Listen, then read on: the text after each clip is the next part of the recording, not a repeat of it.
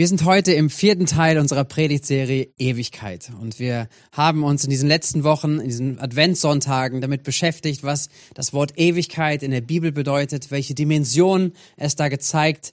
Und äh, ich bin so dankbar über die Predigten, die Impulse auch von Miladin, die er reingebracht hat, uns mit hineinzunehmen, diese Begrifflichkeit, über diese Begriffsstudie auch im, in der Bibel über Ewigkeit und diese Hinführung auf diese ähm, auf Ewigkeit als Beziehungsqualität, auf das, was Gott jedem Menschen schenken möchte, nämlich Ewigkeit auch jetzt schon ins Herz hineinzulegen. Dann über die Dimension auch der Endzeit. Was bedeutet es, in dieser Zeit zu leben und wo entwickelt sich diese Erde, die Menschheit hin? Was offenbart uns auch da die Bibel? Was zeigt sie über die letzten Dinge? Und da haben wir vor zwei Wochen reingeschaut und letzte Woche im Zentralgottesdienst ging es nochmal um Thema Himmel und Hölle. Was bedeutet das und äh, was macht das für einen Unterschied auch für unser Leben heute und jetzt? Ähm, und alles wichtige Themen. Und ich lade euch ein, wirklich euch da nochmal reinzuhören, reinzuschauen, falls es noch nicht passiert ist. Nehmt ihr die Gelegenheit, nehmt ihr es wahr, einfach in dieses Thema reinzugraben. Und heute gehen wir in den vierten Teil und letzten Teil auch dieser Predigtserie. Und der Titel von heute, der Untertitel ist Gott der Belohner. Gott der Belohner ist das, worüber wir heute sprechen, worüber wir nachdenken, auch in offenen Häusern, wo auch gerne nachher ein Austausch darüber stattfinden soll. Ähm, und ich lade euch ein, euch damit hinein zu äh, begeben. Es ist mein Vers, den ich zur Taufe bekommen habe. Ich bin äh, mit 16 Jahren getauft worden. Ich wusste, ich habe mein Leben Jesus gegeben. Ich möchte ihm nachfolgen mit allem, was ich bin. Und äh, zur Taufe wurde folgender Vers zu mir gesprochen. Hebräer 11, Vers 6. Dort heißt es, ohne Glauben ist es unmöglich, Gott wohl zu gefallen. Wer zu Gott kommen will, muss glauben, dass es ihn gibt und dass er die belohnt, die ihn aufrichtig suchen. Hier ist eine Charakterbeschreibung von Gott. Einerseits unsere Haltung, unsere Annahme, dass wir ihn annehmen, dass wir ihn glauben, ihn suchen, dass wir ihm glauben, ihn annehmen und dass Glaube der Zugang überhaupt ist zu Gott, auch wenn wir ihn nicht sehen. Aber wir sollen auch glauben mit Substanz. Wir sollen glauben auch dahin, dass er ein Belohner ist, dass Gott sich offenbart uns gegenüber gegenüber als ein Belohner, der Menschen, der seine Kinder belohnen möchte. Und über dieses, diesen Gedanken, und ich komme gleich, was hat mit Ewigkeit zu tun, möchte ich kurz ein bisschen nachdenken, nämlich vorab schon. Der Gedanke von Belohnung, der Gedanke von Lohn äh, ist im Neuen Testament so präsent. Ähm, jemand hat äh, das mal nachgegangen und hat über 100 Bibelstellen im Neuen Testament darüber gefunden, wo es um Lohn und Belohnung geht. Also das heißt, wo Jesus drüber gesprochen hat, die Apostel drüber gesprochen haben. Das heißt, in den Briefen äh, immer wieder auch dieses, dieser Gedanke oder das Thema von Belohnung gekommen ist ähm, und wo, wo etwas, etwas ist, was, was einen Bezug auch zu unserem Leben hat. Jetzt aber auch, und da kommen wir zum Thema, nämlich in der Ewigkeit. Viele ähm, oder manches sehr bekannt auch von diesen Bibelstellen, von diesen Texten, da wo Jesus gesprochen hat. Jesus sagt zu einem zum Beispiel einmal: Sammelt euch nicht Schätze auf dieser Welt, wo Motten und Rost es verderben, sondern sammelt euch Schätze im Himmel. So, das heißt, da ist etwas, eine Dimension, die mit unserem Leben hier zu tun hat, die aber in eine Ewigkeit hineinführt. Dann spricht Jesus zum anderen Punkt, Zeitpunkt über das Fasten und das Gebet und er sagt, hey, ihr sollt nicht so fasten, dass ihr den Lohn hier und jetzt schon bekommt, nämlich das andere sehen, was ihr gerade tut und euch äh, bewundern und wie toll ihr doch seid, wie ihr euch in Gebet und Fasten anstellt und so, sondern er sagt, sucht Gott im Verborgenen, denn der Vater, der ins Verborgene sieht, ins Herz hinein sieht, der wird ein Belohner sein. So, der Gedanke des, der Belohnung ist etwas, was wir im Neuen Testament finden und so häufig finden. Und die Frage dann, die sich daraus ergibt, oder vielleicht hast du die noch nie gestellt, aber dann fragst du dich heute ist, ja, wie sieht das denn eigentlich aus mit der Belohnung? Wann, wann, wann, wann bekomme ich denn die Belohnung? Wie sieht das aus? Wie funktioniert das? Und ich möchte damit hineinschauen, äh, einige Sachen, die äh, mir wichtig geworden sind, auch da, wo ich glaube, wie das äh, stattfinden wird. Wenn wir hineinschauen in einen Brief, auch von dem Apostel Paulus, zweite Korintherbrief, ist ein Brief, den er an die Christen geschrieben hat, in die, die in Korinth, in Griechenland gelebt haben. Und er schreibt zu ihnen, er, er spricht zu ihnen über das Leben hier, über das Sterben und er spricht über die Ewigkeit. Und er bringt einen Gedanken hier rein, den ich mit uns näher anschauen möchte. Nämlich zweite Korinther Kapitel 5, die Verse äh, 9 bis 10. Dort heißt es, daher haben wir auch nur ein Ziel, so zu leben, dass er, das ist Jesus, Freude an uns hat. Ganz gleich, ob wir schon bei ihm zu Hause oder noch hier in der Fremde sind. Vers 10. Denn wir alle, und das geht jetzt an Christen, denn wir alle müssen einmal vor dem Richterstuhl von Christus erscheinen, wo alles offengelegt wird. Und dann wird jeder den Lohn für das erhalten, was er während seines Lebens in diesem Körper getan hat, ob es nun gut war oder böse. Und dieser Gedanke, den möchte ich gleich mit uns anschauen. Hier ist etwas genannt, nämlich den Richterstuhl Christi zum einen. Dann spricht es hier über Offenbarwerden. Es wird offengelegt etwas. Und es geht um Lohn gemäß den guten oder bösen Werken. Und ganz wichtig ist hier vorweg zu sagen, hier geht es um ein Gericht letztendlich, eine, ein, eine, ein Szenario, ein, ein Rechtsprechen, eine Beurteilung für Gläubige. Und vielleicht sagst du, Moment mal, aber ich bin doch vom Gericht befreit. Also wir haben letztes Mal darüber gesprochen, dass, dass, dass Jesus doch den Preis bezahlt hat für das Gericht für mich. Und es ist auch wichtig, nochmal hineinzusprechen. Hier geht es nicht darum, dass Jesus ein Gericht hält für Gläubige, für Menschen, ob sie jetzt doch noch eben geschafft haben oder vielleicht doch noch in die Hölle müssten. So, nein, nein, hier geht's nicht um ein, ein Gericht für, äh, für Ewigkeit äh, ähm, in, in Herrlichkeit oder Verdammnis. Hier geht es um ein Gericht, eine Beurteilung. Wir schauen uns gleich später das an, was es bedeutet. Nämlich, das Erste ist ganz wichtig nochmal zu betonen, wenn du mit Christus unterwegs bist und dein Leben Jesus gegeben hast, wenn du sein, sein Werk, was er getan hat, für dich angenommen hast, dann kommst du nicht mehr in das Gericht, was Ewigkeit ausmacht, was die Ewigkeit entscheidet, sondern Jesus sagt uns und die Bibel sagt uns an so vielen Stellen zu sagen, wer Christus angenommen hat, der kommt nicht mehr ins Gericht. Ähm, Johannes 12, Vers 31. Jetzt ist für diese Welt die Stunde des Gerichts, Gerichts gekommen, sagt Jesus. Jetzt wird der Herrscher dieser Welt hinausgeworfen werden.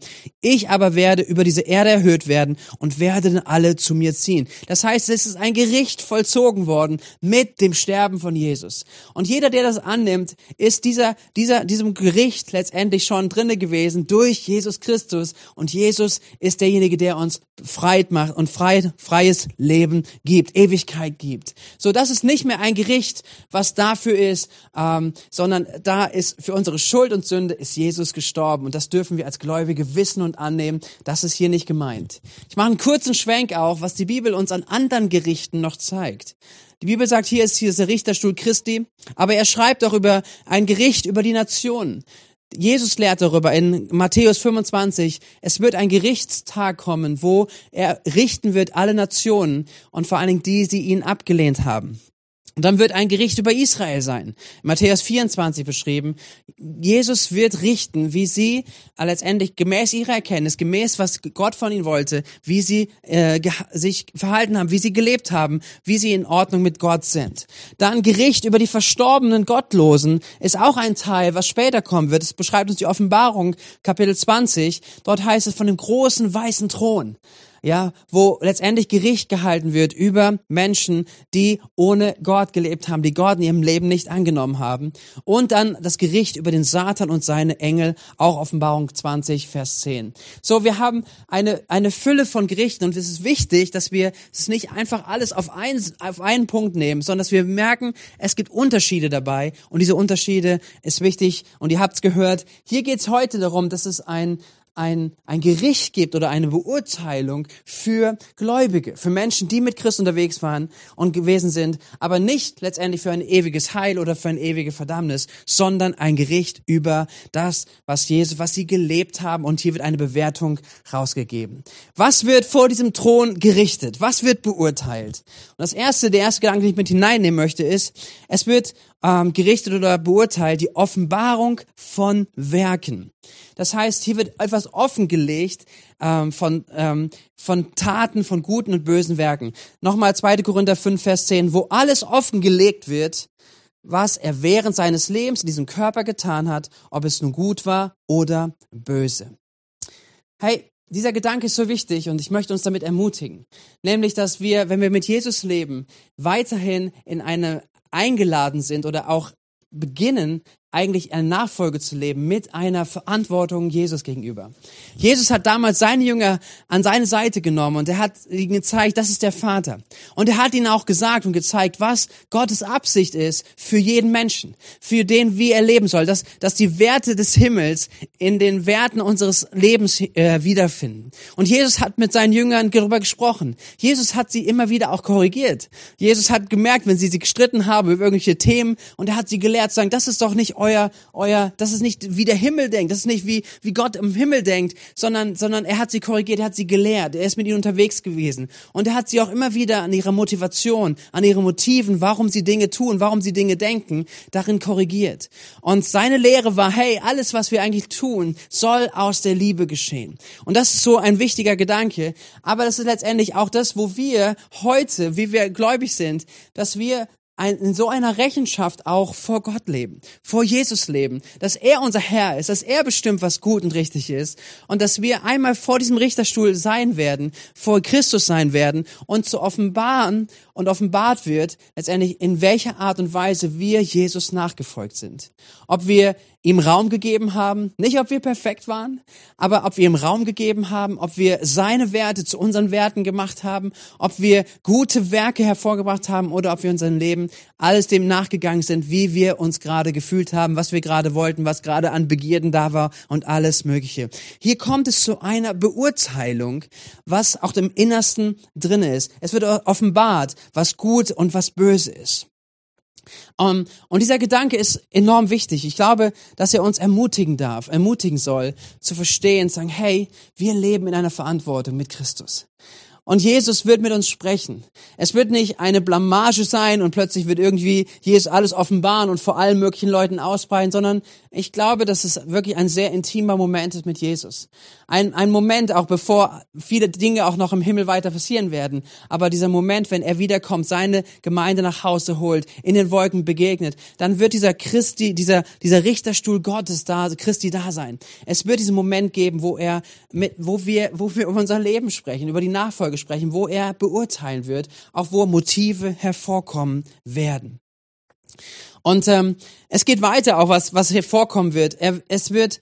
Es wird dazu kommen, dass in dieser Zeit Dinge geklärt werden, dass, dass Stellung bezogen wird, dass Dinge beurteilt werden.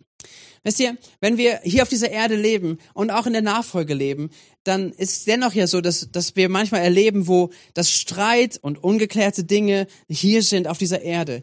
Und manche Familiengeschichten so enden, dass manche auch im Streit zum Beispiel auseinandergehen. Vielleicht jemand stirbt und, und ähm, Dinge nicht mehr in Ordnung gebracht werden konnte und ähm, verschiedenste Themen auch wir in unserem Leben weiter behandeln.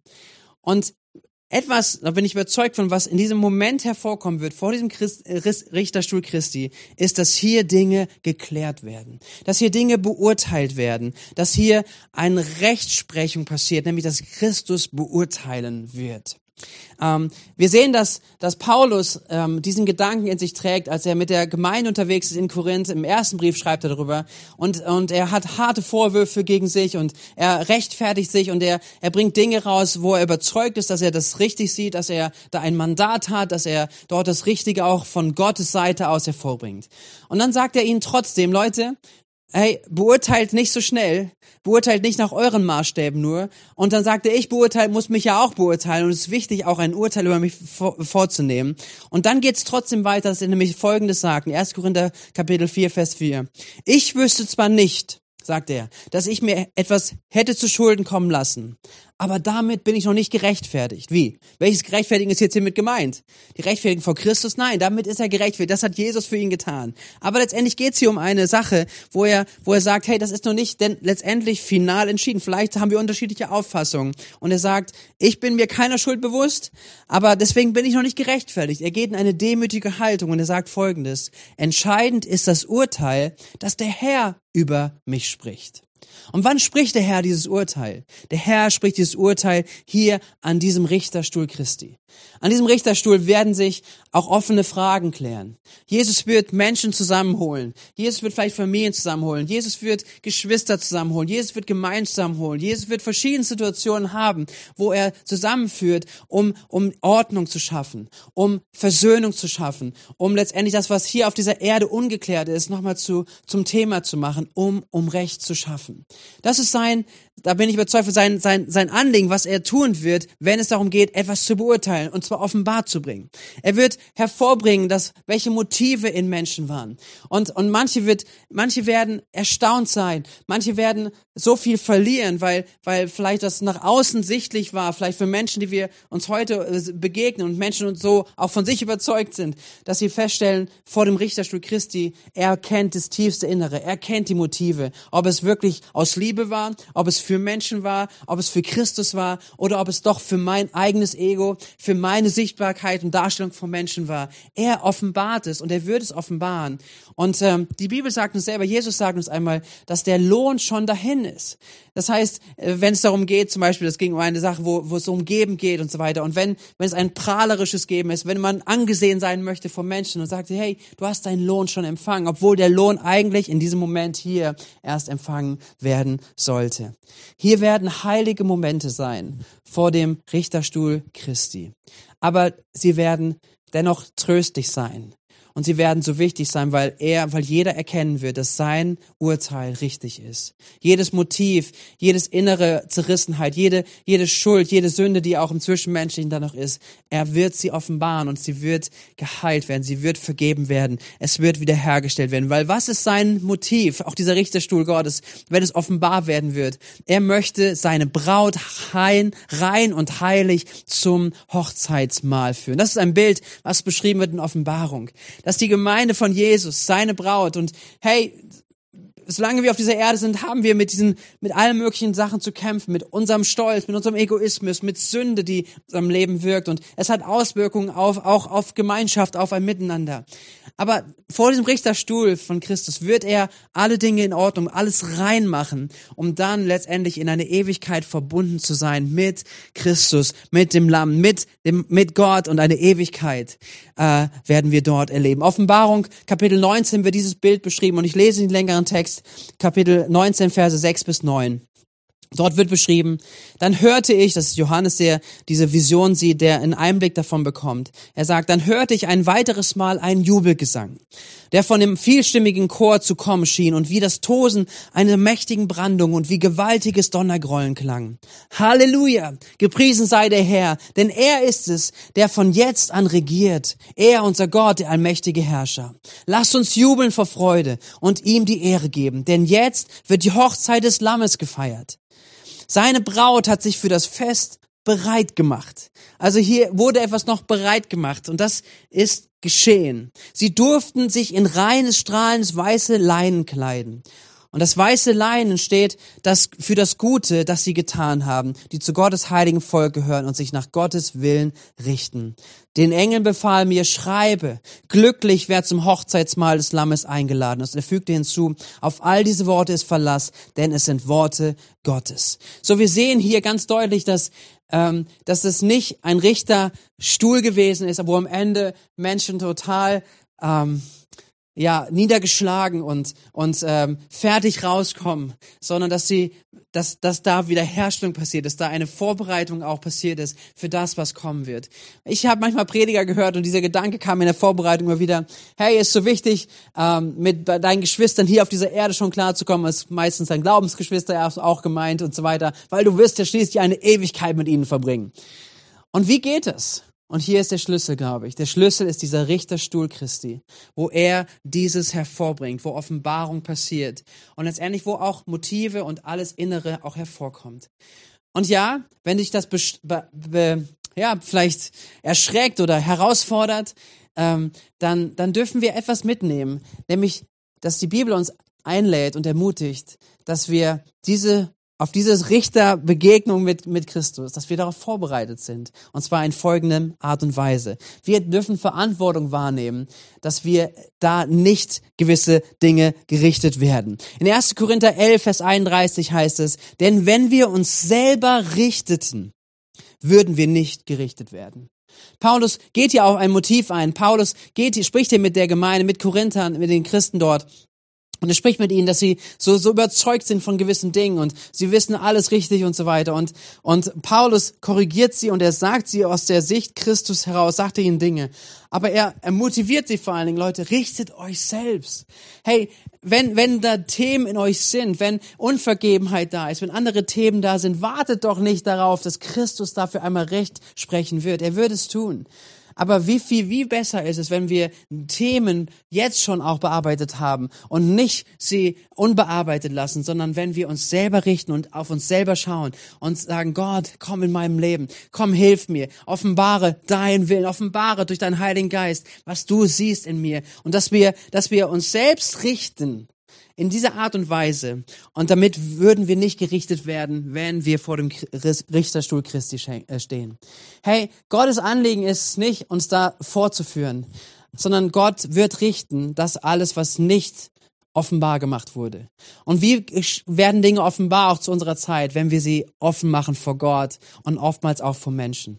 Wenn wir unsere Sünden bekennen, heißt in 1. Johannesbrief, wenn wir unsere Sünden bekennen, dann ist er treu und gerecht. Und wenn wir bekennen, dann ist etwas offenbar. Und alles, was wir offenbar haben, wird nicht mehr gerichtet werden, ist kein Thema mehr. Merkt ihr das? Und das ist so gut. Es ist so eine ermutigende Botschaft, nämlich, dass wir einerseits wissen, hey, das wird auf uns zukommen. Gott wird mit uns sprechen, auch über unsere Worte, über, über unser Handeln, über unser Leben, wie wir ihm nachgefolgt sind, als Gläubige. Ähm, und er wird Recht schaffen. Das ist das eine, was hier drin steht, Offenbarung zu bringen. Das zweite ist, da möchte ich noch ganz kurz darauf eingehen, ist, dass er sagt, er möchte Lohn geben. Wenn wir das lesen, also wir müssen einmal vor dem Richterstuhl von Christi erscheinen, dann wird jeder den Lohn für das erhalten, was er während seines Lebens in diesem Körper getan hat, ob es nun gut war oder böse. Hier spricht die Bibel davon, dass, dass Christus belohne, belohnen wird. Das, was ich eingangs gelesen habe aus dem Hebräerbrief. Er ist ein Belohner. Gott ist ein Belohner. Und hey, jetzt ist vielleicht dieser Gedanke, aber Moment mal, ist jetzt so, Werksgerechtigkeit, also kann ich mir mein, mein Heil doch vielleicht erarbeiten? Werde ich belohnt für das, was ich getan habe und tun muss? Also geht's doch jetzt um gute Werke, aber die ich tun muss, um etwas zu bekommen? Und ich glaube, wir dürfen nochmal in das Herz hineinschauen von Gott und auch verstehen, warum es Belohnung gibt. Drei kurze Gedanken dazu. Was, warum Belohnung? Was, was, was hat, was ist die Absicht dahinter? Das erste ist, Belohnung Gottes zeigt das wirkliche Anliegen des Vaters. Er, er macht uns damit deutlich zu sagen, hey, das, was er belohnt, das ist ihm wichtig. Das, was was, was wichtig ist und wenn wir Familie denken, wenn wir mit Menschen unterwegs sind, wenn du als Elternteil denkst, wirklich über deine Kinder nachdenkst, dann, dann denkst du darüber nach, ähm, sagen, hey, ich, ich, ich belohne das, wo ich sehe, da ist, da ist eine gute Entwicklung. Und das muss jetzt nicht immer eins zu eins mit der Tat zu tun haben, aber wenn, wenn etwas als Kinder, wenn es gesehen wird, hey, das, das, das, das versteht, das, das macht gute Entwicklung, dass wir gerne Belohner sind und dass wir nicht das belohnen, wo ein falsches Verhalten, ein trotziges Verhalten, wo ein schlechtes Verhalten da ist, das belohnen wir nicht. So, es macht deutlich, was die Absicht Gottes. Und mit diesem Gedanken reinzugehen, dass Gott ein Belohner ist, macht uns wirklich Mut zu sagen, wo steht in der Bibel, wo spricht Jesus drüber, wo sprechen die ähm, Apostel darüber, was Christ, was Gott belohnen wird. Und dass wir sagen, hey, das ist, was Gott wichtig ist.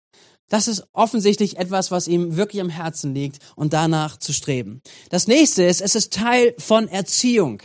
Im Hebräerbrief heißt es an einer Stelle, dass, dass Gott uns erzieht. Er möchte, dass wir lernen, dass wir verändert werden, dass wir reifen. Und äh, Belohnung ist so ein Prinzip sicherlich auch bei kleinen Kindern, wo erstmal Unreife da ist. Ja, wenn ich weiß, unsere Kinder, wenn sie klein sind und irgendwie eine Medizin nehmen sollen und die schmeckt total eklig, dann dann haben wir als Eltern immer probiert zu sagen, hey, komm, wenn du diesen Löffel jetzt isst, ja, diesen Löffel jetzt trinkst mit der Medizin, egal wie eklig, du kommst danach ein Eis. Ja, also die Belohnung war sofort im Raum, die war sofort greifbar, dass dieses eine Mal durchzugehen, sofort ist die Belohnung da. Und sicherlich ist das eher in einem Status von Unreife, aber letztendlich ist es aber dennoch ein, Erzieher, ein Erziehungsmittel, zu sagen, hey, da ist etwas, was in Aussicht steht. Als ähm, ein unserer Kinder eine Zahnspange brauchte, ähm, ist, dass natürlich waren sie schon reifer in ihrer ganzen Entwicklung, auch wenn es kein leichtes Thema war. Weil die Zahnspange bedeutete, okay, es kommen Schmerzen, ähm, es fühlt sich unangenehm an, es ist, verändert das Aussehen und, und ja, und ich weiß, als ich mit meinem Sohn dahin gefahren bin, immer wieder zum Kieferorthopäden, dass, dass er dort hingegangen ist und was wir meistens danach noch irgendwo vorbeigefahren sind, noch ein Eis gekauft haben oder irgendeine, irgendwas Schönes gemacht haben. Einfach, um als Belohnung etwas mit hineinzulegen. Und das hat geholfen, sich letztendlich auch diesen Themen zu stellen, den Schmerzen zu stellen, auch diesen Prozessen zu stellen. Ähm, und letztendlich aber war er nicht mehr davon abhängig wie ein kleines Kind. Ja, was so sofort, was die einzige Möglichkeit gewesen wäre, diese, diese Medizin zu nehmen, wenn es sofort die Belohnung gibt. Sondern da war eine Reife da. Aber diese Belohnung war immer noch ein, zum Ansporn. Sie war immer noch äh, eine Hilfe, auch um durchzuhalten. Und ich glaube, dass gerade dieses auch so wichtig ist, zu verstehen, auch wenn wir gleich nochmal sprechen darüber, wo gibt Gott Belohnung besonders für.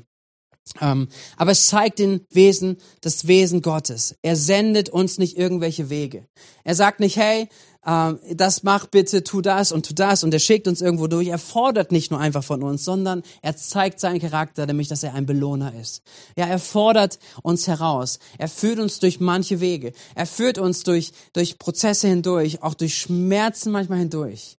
Aber er sagt es nie einfach zu sagen, hey, Hauptsache, du hast es jetzt gemacht, toll gemacht, sondern er ist immer dabei und sagt, hey, hey, wenn du auf dieser Erde vielleicht manches auf manches verzichtest, wenn du, ähm, er spricht über Finanzen, wenn du gibst, wenn du investierst, wenn du dort hilfst, wenn du dein Haus öffnest. Und so viele Verheißungen, wenn wir es mal nachlesen, wo Jesus darüber spricht, auch im Neuen Testament darüber gesprochen wird, dann sagt er immer wieder, hey, aber ich werde dich belohnen. Und ich bin ein guter Belohner. Ich werde das belohnen. Er führt uns nicht einfach nur Wege, sondern er ist ein Belohner.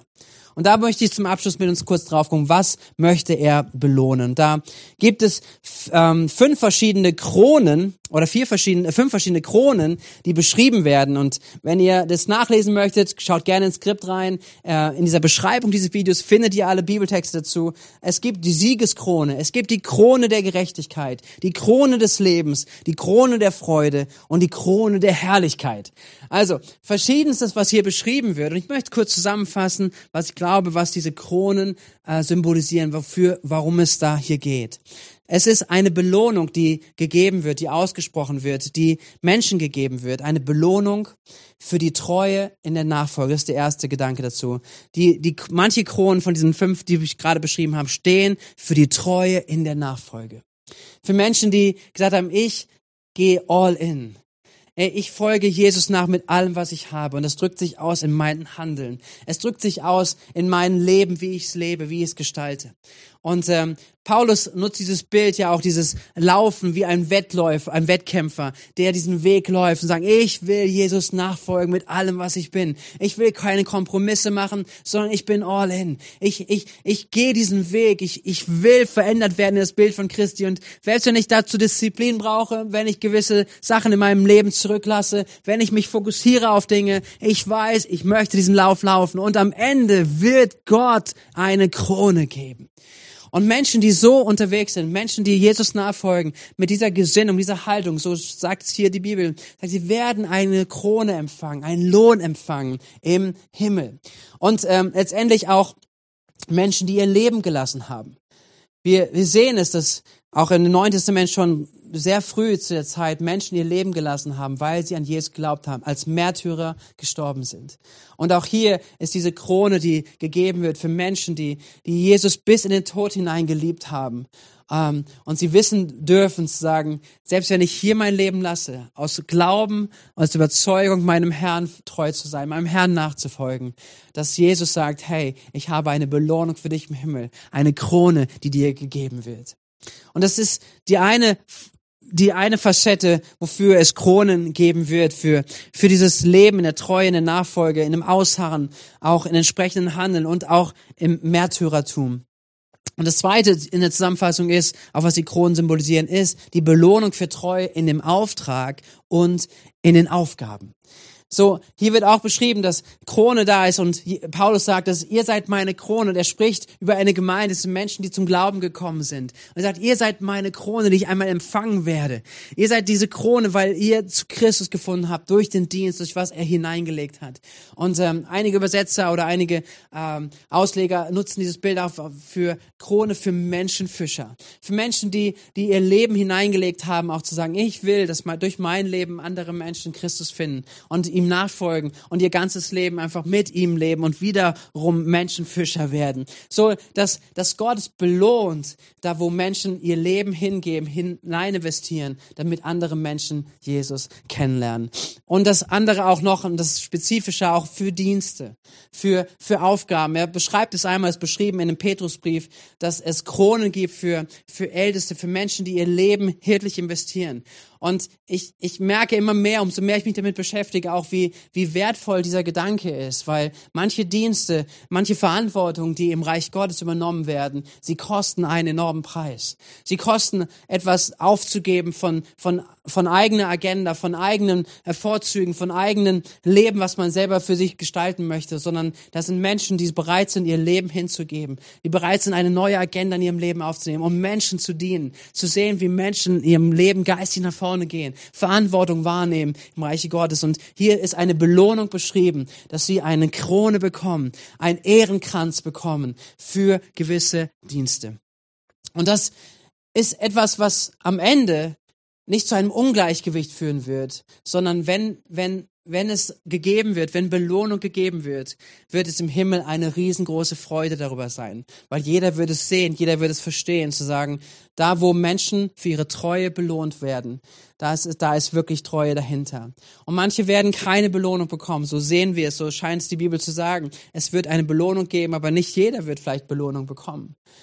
Aber Unsere Ermutigung darf sein, dass jeder dem nachjagt, dass jeder all in ist und dass wir mit allem, was wir haben, letztendlich dem nachjagen. Und worum geht's hier? Geht's hier darum, dass wir das doch irgendwie erleisten müssen und der andere ist mehr, hat mehr Möglichkeiten und der andere, ähm, ähm, weil er mehr Geld hat, kann er mehr geben, also bekommt er bestimmt vielleicht eine Ehre, Krone oder was auch immer. Nein, das ist nicht das Prinzip des Reiches Gottes. Das Prinzip des Reiches Gottes ist die Treue für das Anvertraute. Da, wo du treu bist. Da, wo du treu bist in dem, was Gott dir ge gezeigt hat. Dem gemäß werden wir empfangen. Dem gemäß wird Gott Lohn geben. Und deswegen möchte ich uns zum Abschluss dieses Inputs einfach ermutigen, dass wir, dass wir nachjagen nach dem, was Gott für jeden Einzelnen hat. Wisst ihr, jeder von uns ist einzigartig und jeder hat eine Berufung. Und hier dieser Gedanke von Belohnung und der Gedanke auch von diesem Richterstuhl Christi und auch, dass er Lohn geben wird, soll dich motivieren, soll mich motivieren zu sagen, Gott, was hast du mir anvertraut? Gott, was ist dein Plan? Und wir dürfen ringen vor ihm. Und ich möchte uns alle ermutigen, dass wir sagen, Gott, ich will deinen Plan für mein Leben. Ich will dem nachjagen. Und ich will nicht auf Entschuldigung mich ausruhen. Ich will nicht sagen, okay, jetzt ist das mir zu teuer. Das kostet mir zu viel. Das sind zu viele Ressourcen. Das sind alles mögliche Dinge. Weil ich letztendlich, wenn ich aus der Ewigkeit heraus sehe, die Prioritäten der Ewigkeit verstehe in meinem Leben jetzt, feststellen werde, spätestens dann, zu sagen, hat sich das eigentlich alles gelohnt? Für was habe ich meine Zeit, meine Ressourcen, meine Finanzen ausgegeben? Der Blick auf das Ewige, der Blick auf das, auf was Gott belohnen möchte, hilft uns in unserem Leben, die richtigen Prioritäten zu geben. Hey, Gott zu vertrauen, Gott nachzujagen mit allem, was in uns ist. Und dazu möchte ich jeden von uns ermutigen. Hey, wirklich. Ich möchte sehen, dass, dass wir als Missio-Kirche, dass jeder Einzelne, der da ist, jeder, der es hört, vielleicht diesen Impuls, dass er ermutigt ist zu sagen, ich, ich will nicht irgendwie nur mein Leben für mich leben, sondern ich will es aus der himmlischen Perspektive leben, aus dem, was Gott wichtig ist, weil ich weiß, hey, Gott ist treu und Gott wird ein Belohner sein, selbst wenn es mein, mich etwas kostet, selbst wenn, selbst wenn die Nachfolge einen Preis in, in mir hervorbringt, den ich zu zahlen bereit bin. Er wird ein Belohner sein. Sei damit gesegnet, sei damit ermutigt. Und hey, ich wünsche euch jetzt einen richtig guten Austausch darüber. Geht dann nochmal durch. Es kommen gleich ein paar Fragen, die ihr noch nutzen könnt, einfach um diesen Gespräch zu vertiefen. Die Bibelstellen findet ihr alle in der Beschreibung. Und ich wünsche euch einen richtig, richtig guten vierten Advent, eine gesegnete Zeit. Gott mit euch.